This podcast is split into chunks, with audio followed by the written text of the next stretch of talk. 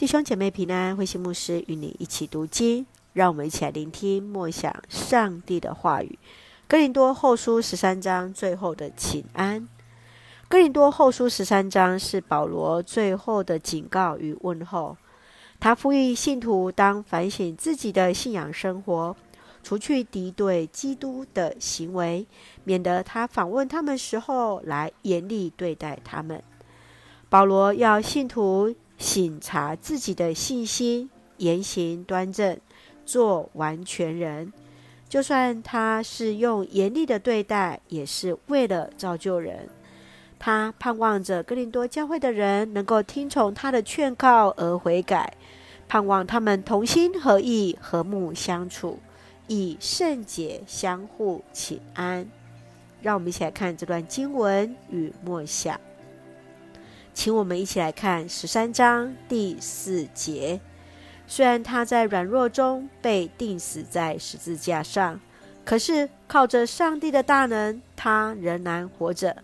我们跟他连结，也成为软弱，但是为了你们的益处，我们要靠着上帝的大能，跟他一同活着。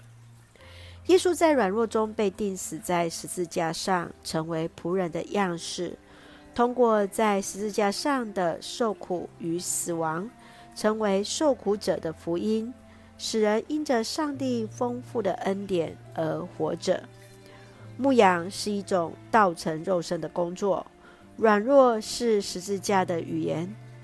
真正认识上帝的人，就是先真正认识人；真正认识人，也先从认识自己开始。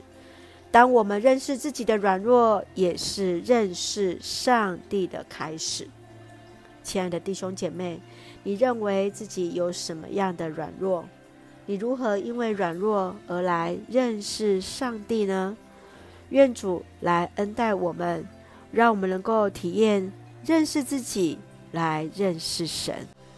让我们一起用十三章十一节作为我们的金句。你们要努力做完全人，接受我的劝告，大家同心和睦相处。愿慈爱看赐平安的上帝与你们同在。愿上帝赐福我们，让我们一起用这段经文来祷告。亲爱的天父上帝，谢谢你赐给我们新的一天，让我们从主的话语领受力量，透过主耶稣在十字架上的死。为我们带来永生的盼望，求你帮助我们在软弱中见证主的大能，赐给我们坚强宽容的生命，经历到生命得胜的喜悦。愿主赐福我们所爱的家人，身心灵健壮，恩待我们所爱的国家台湾有主的掌权，使我们做上帝恩典的出口。感谢祷告是奉靠主耶稣基督的圣名求，阿门。弟兄姐妹，愿上帝的平安与你同在。让我们一起学习做完全人，彼此同心，和睦相处。愿慈爱赐平安的上帝与你同在。大家平安。